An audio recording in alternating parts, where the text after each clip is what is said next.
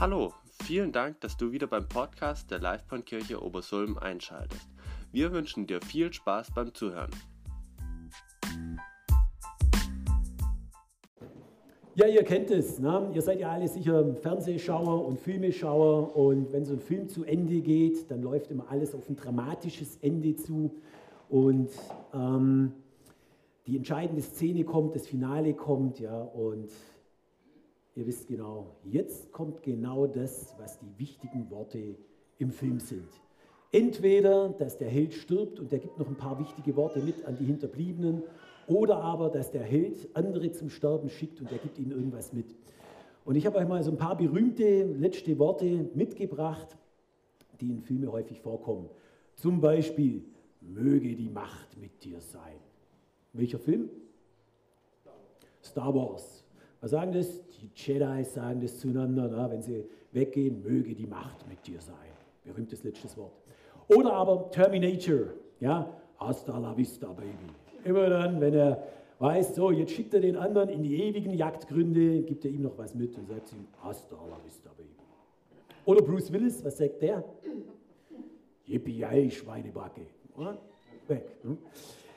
Ähm, es gibt natürlich auch von echten Menschen, nicht nur von Filmhelden, überlieferte letzte Worte, zum Beispiel Humphrey Bogart.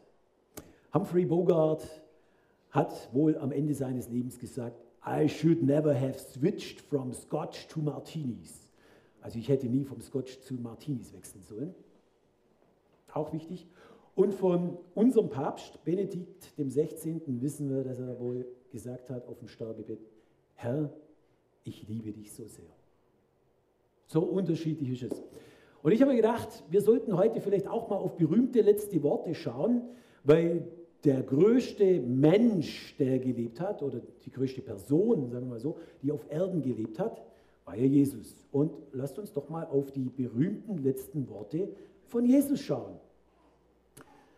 Ähm, war ja jetzt gerade Christi Himmelfahrt und von Jesus letzte Worte und so weiter, kann man jetzt sagen, okay, in der Offenbarung gibt es auch noch was, was von Jesus dann kommt. Aber nehmen wir mal das, das ist das, was Jesus auf der Erde ganz am Schluss gesagt hat, bevor er zum Himmel aufgefahren ist. Da heißt es hier, die elf Jünger aber gingen nach Galiläa an den Berg, wohin Jesus sie bestellt hatte. Eigentlich so, wie man sich vorstellt. Ne? Der jemand bestellt nochmal die ihm wichtigen Personen ein, um jetzt das mitzugeben, was ihm wirklich auf dem Herzen liegt. Und als sie ihn sahen, warfen sie sich vor ihm nieder. Übrigens, das macht man nur vor Gott. Also man wirft sich nur vom König, eigentlich vor König oder vor Gott nieder. Das heißt, sie, sie wussten auch, Jesus ist König, ist Gott. Einige aber zweifelten, das wäre eine eigene Predigt jetzt, das lassen wir mal außen vor. Und Jesus trat zu ihnen und redete mit ihnen und sprach, mir ist alle Macht gegeben im Himmel und auf Erden. Geht nun hin und macht alle Nationen zu Jüngern, tauft sie auf den Namen des Vaters und des Sohnes und des Heiligen Geistes und lehrt sie, alles zu bewahren, was ich euch geboten habe. Und siehe, ich bin bei euch alle Tage bis zur Vollendung des Zeitalters. Das sind die berühmten letzten Worte unseres Herrn Jesus. Habt ihr die auf dem Schirm gehabt? Habt ihr sie verinnerlicht? Lebt ihr sie jeden Tag? Möchte keine Antwort drauf. Ja, Jesus hätte ja auch viel sagen können. Er hätte ja sagen können, hi Leute, ich werde irgendwann wiederkommen. Es wäre eigentlich gut, wenn ihr regelmäßig in die Gemeinde gehen würdet. Jeden Sonntag einmal, ganz wichtig. Mindestens an 50 Wochen im Jahr. Oder er hätte sagen können, wichtig wäre, dass ihr immer brav euren Zehnten gebt. Oder was weiß ich was. Aber er hat das hier gewählt. Er hat über Jüngerschaft gesprochen und ich fange mal mit Jüngerschaft an. Ja? Das ist ihm wichtig. Es ist so wichtig, Jesus, dass er sagt, macht andere zu Jüngern. Das ist ein Auftrag. Ein Auftrag an uns. Und zum Zweiten hat er gesagt, mir ist alle Macht gegeben im Himmel und auf Erden. Überlegt mal, alle Macht im Himmel und auf Erden. Wenn jemand, der alle Macht hat im Himmel und auf Erden, was zu uns sagt, dann sollten wir da eigentlich zuhören. Weil alle Macht ist relativ viel. Es ist unendlich viel. Alle bedeutet alles. Und alles ist wirklich viel. Alle Macht im Himmel und auf Erden. Und er sagt zu uns, macht sie zu Jüngern. Und ich würde mal wagen zu behaupten, wenn jemand sagt, ich habe alle Macht im Himmel und auf Erden, dann lohnt sich eigentlich auf ihn zu bauen, ihm zu vertrauen, dass wenn er was sagt, dass es auch wirklich wahr ist und dass wir uns darauf verlassen können und dass es ein tragfähiges Fundament ist. Und da würde ich euch gerne mal fragen, rhetorisch fragen. Mhm. Oder ich mache es mal mit mir. So, also ich habe hier mal ein bisschen gezeichnet. Eins, zwei und drei. Und ich würde gerne mal mit euch auf die Zeichnung 1 schauen. Ihr kennt es vielleicht, ähm, wenn ihr so in eurem Leben seid, dann tut ihr so ein Glaubens- und Lebenshaus aufbauen. Ja, da sind uns so verschiedene Dinge wichtig. Was ist denn euch so wichtig in, in eurem Lebenshaus drin? Familie. Was sonst noch?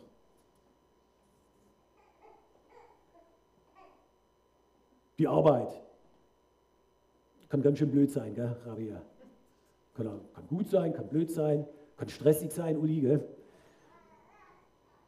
Was ist da sonst noch drin? Was ist so in eurem Glaubens- und Lebenshaus drin, was euch wichtig ist? Freunde. Freunde. Hobbys. Gemeinde. Gott. Gott. Bibel und Jesus. Entschuldigung, ihr steht Insider. Ja, früher in der Kinderbibelstunde war das immer die richtige Antwort. Gott, Bibel und Jesus. Ja, man könnte da viel reinpacken. Ne? All das, was uns so wichtig ist. Vielleicht das Auto fällt noch. Der Hund. Kommt vor Mann übrigens. Mann hat noch keiner gesagt. Okay, jetzt nicht bei euch allgemein.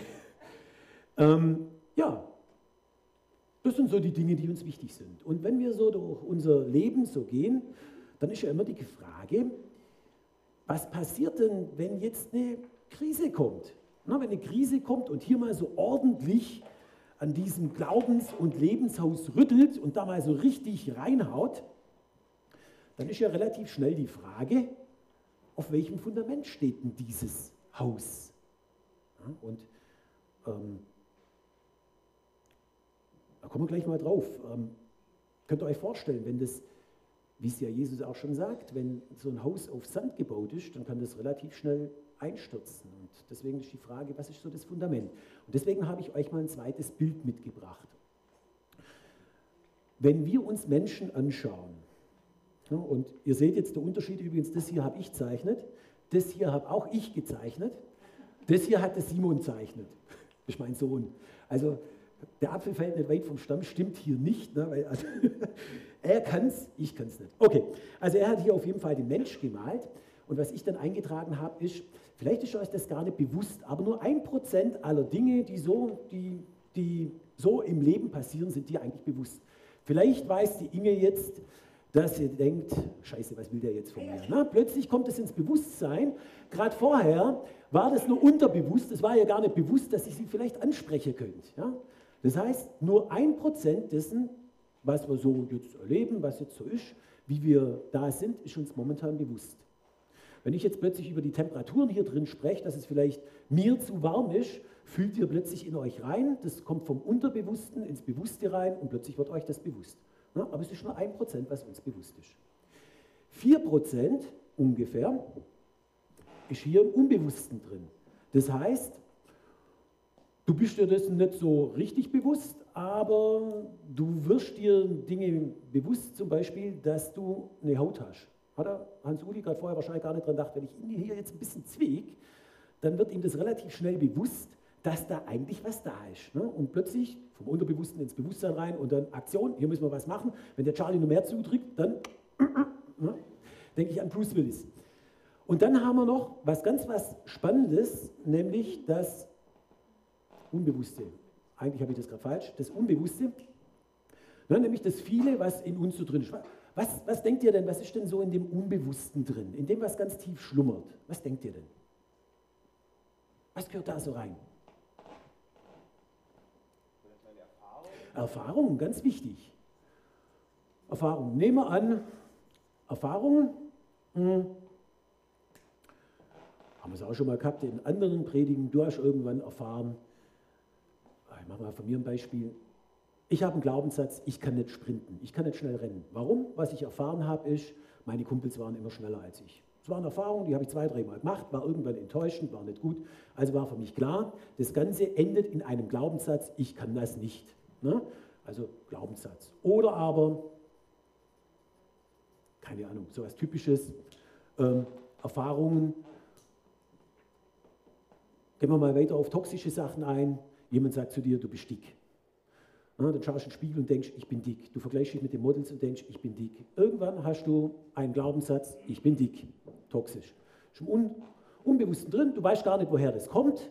Und irgendwann kommt es, kann das mal hochkommen. Und dadurch, dass das so groß ist, das Unbewusste, kann relativ schnell was passieren. Das ist nämlich wie wenn du hier wenn du jetzt täglich unterwegs bist, dann ist es so, wenn das hier das Bewusstsein ist, dann hast du hier unten so einen riesen, wie ein Elefant, na, wenn du auf einem Elefant reitest, der geht im Normalfall mit dir mit, also das Unbewusste geht mit dir mit, was das Bewusstsein so will, das ist einfach, das ist immer brav, das sagt gar nichts, das kommt mit, das geht den Weg, wo du auch gehen möchtest. Aber irgendwann, wenn eine Krise kommt oder wenn Panik aufkommt, warum auch immer, dann kann Folgendes passieren. Wenn der Elefant Angst kriegt, dann springt er mit dem Reiter plötzlich ganz woanders hin. Da willst du den gar nicht haben. Eigentlich möchtest du einen ganz anderen Weg gehen. Aber der Elefant, das Unbewusste, rennt mit dir irgendwo hin, wo du eigentlich gar nicht sein möchtest. Ergibt es Sinn? Gut, weil dann haben wir die Grundlage für die Predigt geschaffen.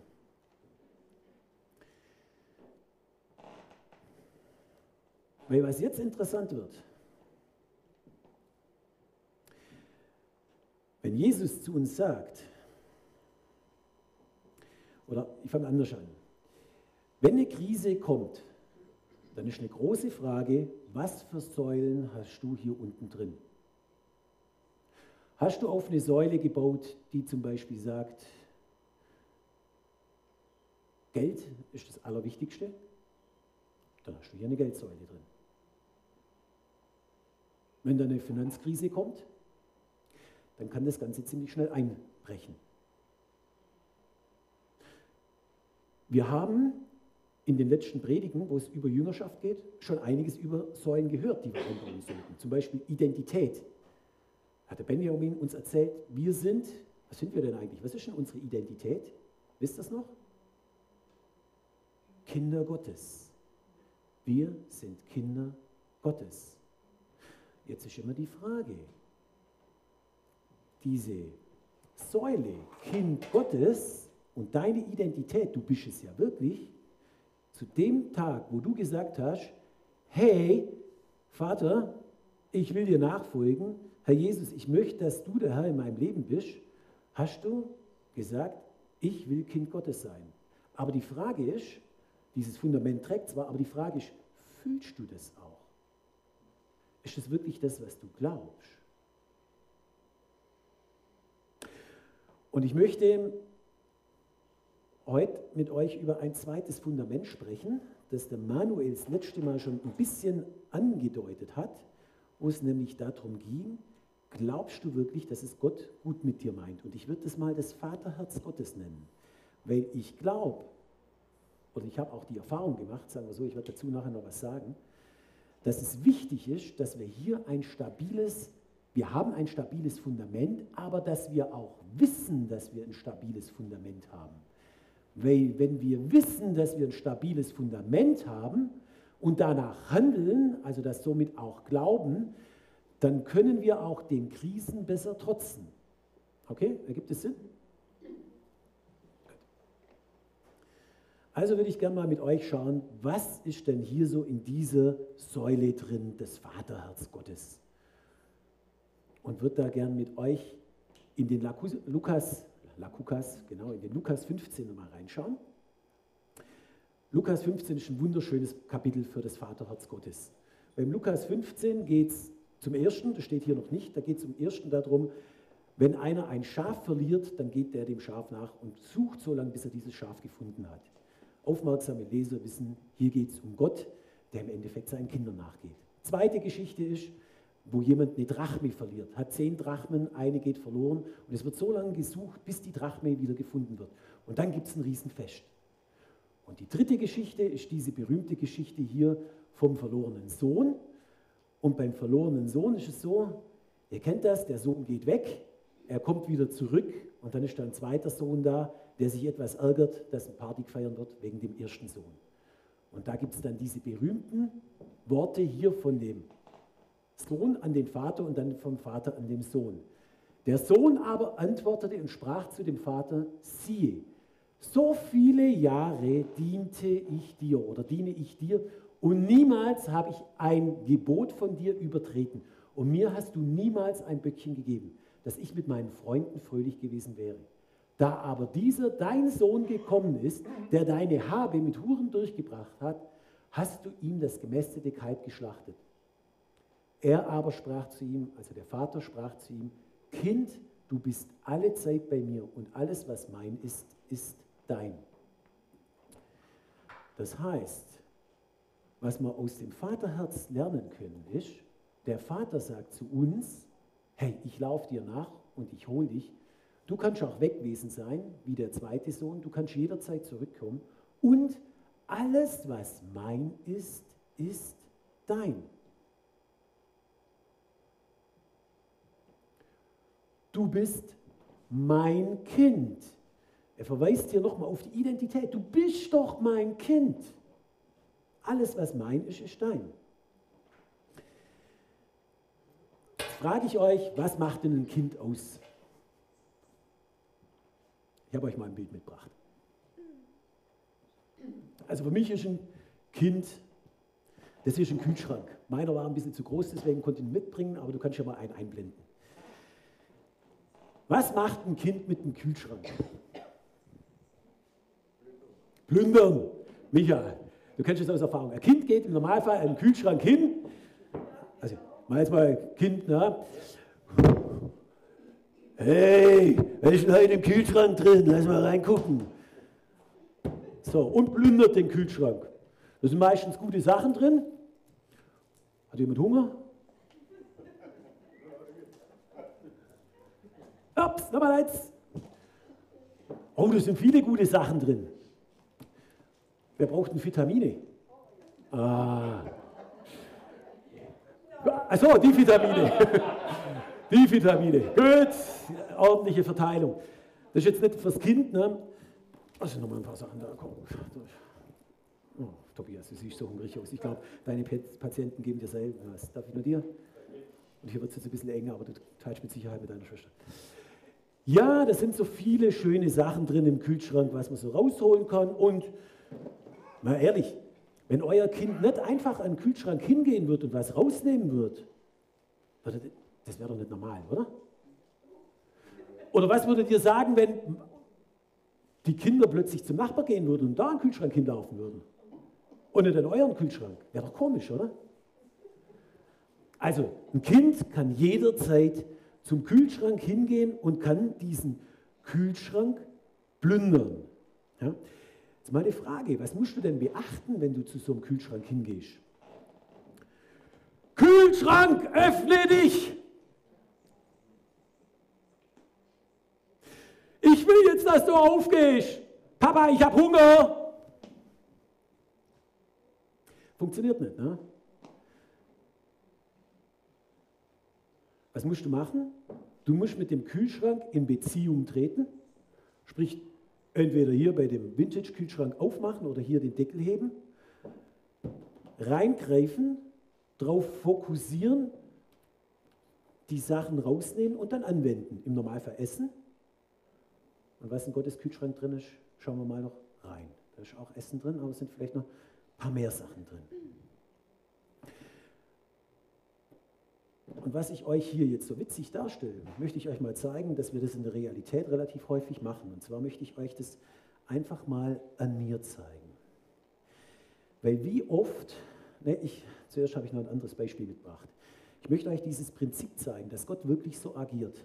Und vielleicht tust du mal, mal diese zwei, genau. Schaut mal. Ich habe euch zwei Geschichten mitgebracht. Damit ihr aber wisst, sagt Jesus, dass der Menschensohn Vollmacht hat, Sünden zu vergeben auf Erden, sprach er zu dem Gelähmten, ich sage dir, steh auf, nimm dein Bett und geh heim. Und er stand auf, nahm sogleich sein Bett und ging hinaus vor aller Augen, sodass sie sich alle entsetzten und Gott priesen und sprachen, wir haben solches noch nie gesehen. Was ist hier passiert? Der Gelähmte liegt da, so, der Gelähmte liegt da und jetzt kommt Jesus zu ihm an und sagt, steh auf.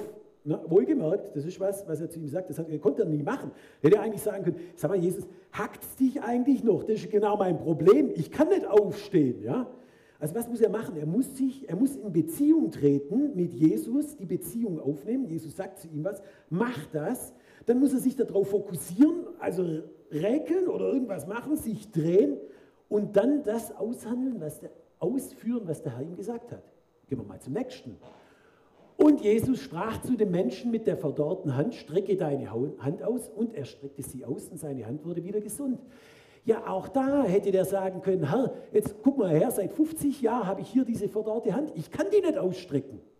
Aber Jesus sagt zu ihm, mach das. Das heißt wiederum, sie gehen in Beziehung miteinander. Na, es findet ein Andocken statt, wie beim Kühlschrank auf. Ich mache das auf, ich fokussiere mich darauf.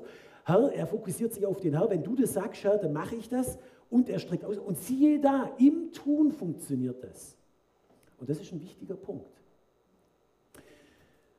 Und da möchte ich euch gerne ein bisschen was aus meinem Leben erzählen. Ähm, Folgendes. Ich habe das selber erlebt, oft. Folgende Geschichte habe ich euch mitgebracht. In der Arbeit, Tabea, jetzt kommt der, äh, Rabea, jetzt kommt die Arbeitsgeschichte. Du kennst die schon, aber ähm, es war für mich sehr eindrücklich. Ähm, ich habe schon Jahre her in der Arbeit folgendes Problem gehabt. Wir hatten zwei Chefs, einer war total nett und mit dem wollte ich unbedingt zusammenarbeiten. Und wir hatten einen, der war grauenvoll, wirklich grauenvoll. Wir waren drei Verkaufsleiter, alle drei wollten natürlich beim netten Chef arbeiten. Nicht nur, weil es ein netter Chef ist, sondern weil auch die besseren Verkäufer da waren. Und beim einen wollte niemand arbeiten. So, also, was macht man? Und ich sage euch, ich kann das lang. Herr, du musst mir das wegnehmen.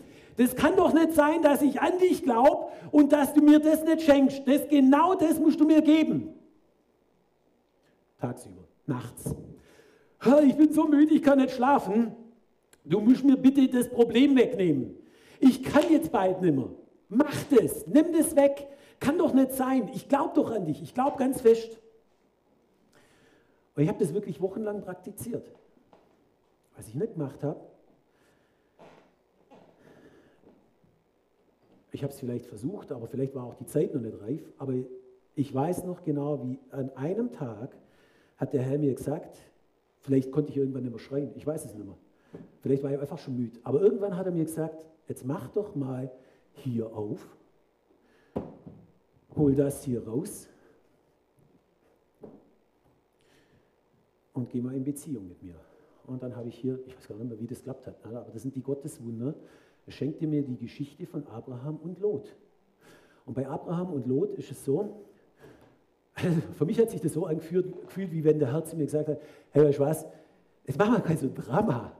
Diese Geschichte, was du mir erzählst, die gab es schon vor tausenden von Jahren. Jetzt lies mal diese Geschichte. Und da steht da wörtlich drin, die Knechte von Abraham und Lot haben sich gestritten na, und denen zwei ist klar waren, sie müssen sich trennen.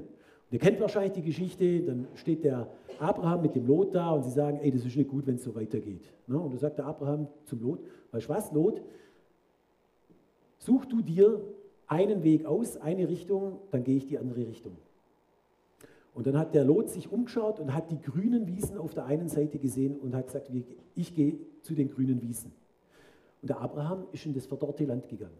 Und wenn ihr die Geschichte weiterlest, war es dem Lot nicht zum Segen, dem Abraham aber schon. Am Schluss ist der Abraham hingegangen, hat den Lot aus Sodom und Gomorra rausgeholt und man redet heute von Abraham und nicht mehr über Lot.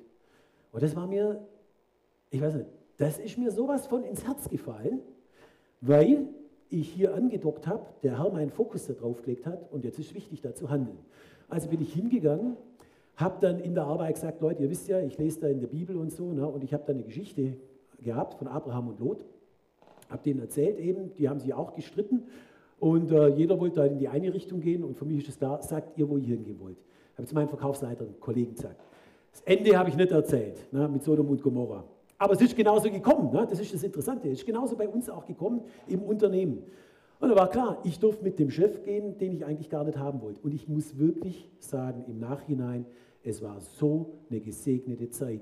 Ich bin so froh, dass der Herr mir hier mein Glaubens, Lebens- und Werte und hier das Arbeitshaus eingerissen hat ne, und was ganz was Neues gezeigt hat. Und vor allem gezeigt hat, du kannst dich auf dieses Fundament hier verlassen. Mein Vaterherz gilt heute noch. Auch wenn es jetzt anders kommt, wie es du in der Vergangenheit vielleicht erfahren hast, nämlich dass ich dir deine Sachen, die Probleme eher weggenommen habe. Jetzt musstest du ins Problem reingehen und nach dem handeln, was wichtig war. Und das ist so wichtig für uns. Wisst ihr, wenn wir über Jüngerschaft reden, das eine, dass wir die Identität als Kind Gottes haben und dass der Vater gut ist zu uns, das ist eine Tatsache. Aber die Frage ist, handeln wir danach? Und wie sollen wir danach handeln, wenn wir es nicht tief glauben? Und deswegen ist es so wichtig, dass wir diese Erfahrungen damit machen. Diese Erfahrungen, wo eben manchmal auch über das Bewusste hinausgeht, dass, oh, das ist logisch, ne, das muss ich so und so machen. Das ist nicht immer Gottes Logik. Und deswegen ist es wichtig, dass wir hier tief in unserem Unbewussten auch das Vaterherz Gottes und die Identität verankert haben. Sonst haben wir einfach immer wieder Probleme, wenn wir das auf unser Glaubenshaus einstürmen. Und es wird so kommen, spätestens mit der Gesundheit. Okay? Ähm, was mir wichtig dabei ist, das war jetzt hier in dieser einen Geschichte, war das die Bibel, die mir da geholfen hat. Ähm, schauen wir mal, was können wir denn so allgemein von Gott eigentlich bekommen? Er sagt uns Freude, ne? Früchte des Geistes, Freude, Friede, Gnade, Tipps für ein erfülltes Leben, Liebe, Heilung an Körper und Seele und Geist, Liebe, habe ich glaube schon gehabt. Es gibt viele Dinge, die wir von Gott bekommen können, die er uns geben möchte. Aber Dazu müssen wir immer wieder in Beziehung treten mit ihm. Wie auch immer. So, und ich habe euch noch zwei, ich glaube, die Zeit haben wir noch, habe euch noch ein paar weitere Beispiele mitgebracht, weil es ist ja nicht nur, dass wir unbedingt hier immer in die Bibel reinschauen müssen und dann genau wissen, was wir machen müssen, sondern es gibt ja viel mehr Möglichkeiten. Aber bei jeder Möglichkeit ist es wichtig, dass wir in Beziehung mit jemand anders treten. Zum Beispiel, ich hatte am Anfang meines Glaubenslebens, ähm, habe ich mir immer gedacht, bin ich denn eigentlich errettet? So das, was man als Heilsgewissheit sagt. Ne? Das kommt immer wieder auf, ach, kann ich denn dem Herrn eigentlich genügen? Ich weiß gar nicht warum. War extra auf der Bibelschule deswegen. Und ich wusste auch rational, also im Bewusstsein, das Witzige war, das, bewusst wusste ich, ich bin errettet. Aber ich, ich habe gemerkt, dass das Unbewusste mir was anderes gesagt hat. Ne? Dass mir das noch nicht, wie man so schön sagt, ins Herz gefallen ist.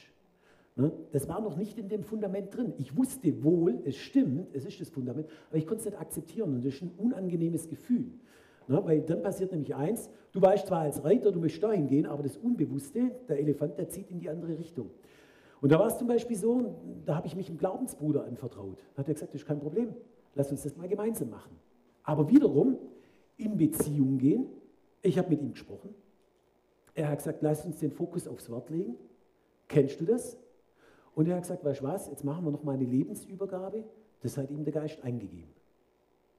Wir haben das gemacht, ich habe danach nie mehr das Problem gehabt. Ich wusste, ich bin errettet. Aber es war wichtig, dass ich sowas wie eine Urkunde geschrieben habe, an dem und dem Tag hatte Charlie sein Leben übergeben an den Herrn vorzeugen. Okay? Das heißt, im Kühlschrank, und das ist das Schöne dabei, wenn wir den Kühlschrank Gottes aufmachen, da kommen immer wieder ganz interessante Sachen raus. Und deswegen ist es so wichtig, dass wir in Beziehung treten, ne? miteinander reden, beten, Gemeinschaft haben, Mittagessen, uns vielleicht da auch mal drüber austauschen. Und das wäre wirklich mein Wunsch an euch.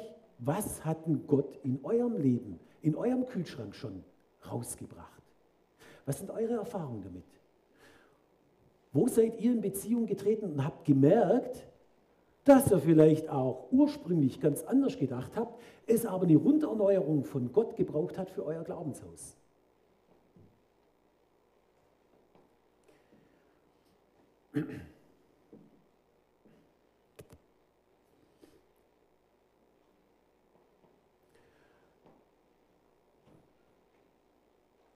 Genau.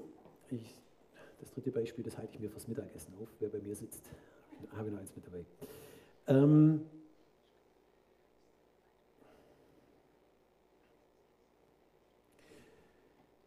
ich möchte noch auf eins gern verweisen. Ein letzter Punkt. Ich habe mir nämlich viele Gedanken darüber gemacht und ihr euch vielleicht auch, warum ist es für uns so schwierig, den Kühlschrank Gottes zu öffnen? Und warum sind wir das so wenig gewohnt? Ich frage euch jetzt nicht, vielleicht seid ihr das viel mehr gewohnt als ich, aber ich erzähle einfach mal von mir, warum tue ich mir so schwer, den Kühlschrank Gottes aufzumachen? Und ich glaube, das ist jetzt ein bisschen eine, eine vage These, aber ich gebe euch das einfach mal so ein bisschen mit, weil ich glaube schon, dass eine gewisse Wahrheit dran ist. Ich glaube, dass wir in Deutschland häufig einen anderen, kleineren Kühlschrank daneben stehen haben. Und in dem Kühlschrank ist vieles drin, was wir uns mit Geld kaufen können. Und wenn ich so mein Umfeld scanne, ähm, wenn ich nicht gerade in der Gemeinde unterwegs bin, habe ich den Eindruck, dass viele sich darauf fokussieren und dass sie sagen, ey, hier ist Geld drin. Das ist super, mit Geld kann ich mir alles kaufen, was ich brauche.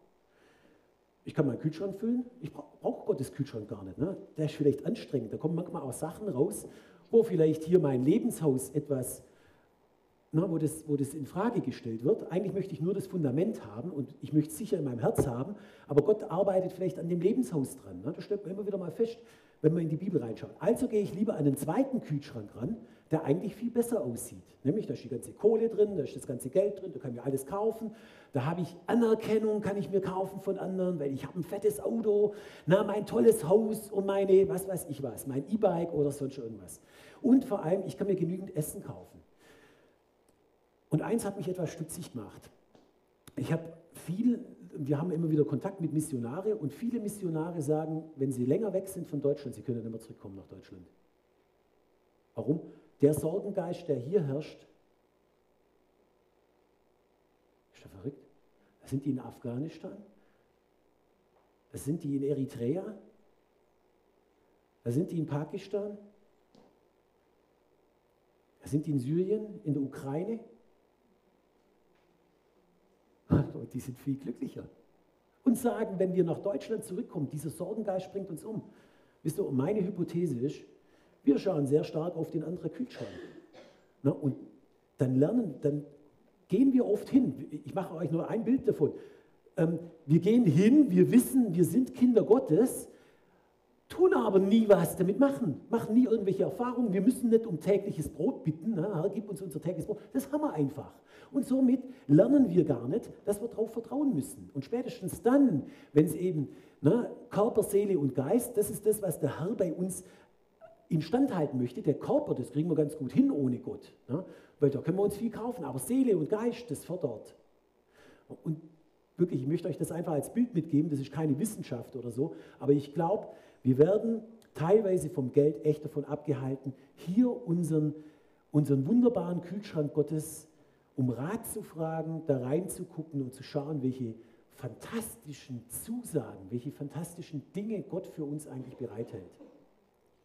Das ist ähnlich wie wenn du sagst, ich habe mich einmal bekehrt, ich habe einmal geheiratet und dann tust du nie mehr mit deiner Frau oder deinem Mann irgendwas machen.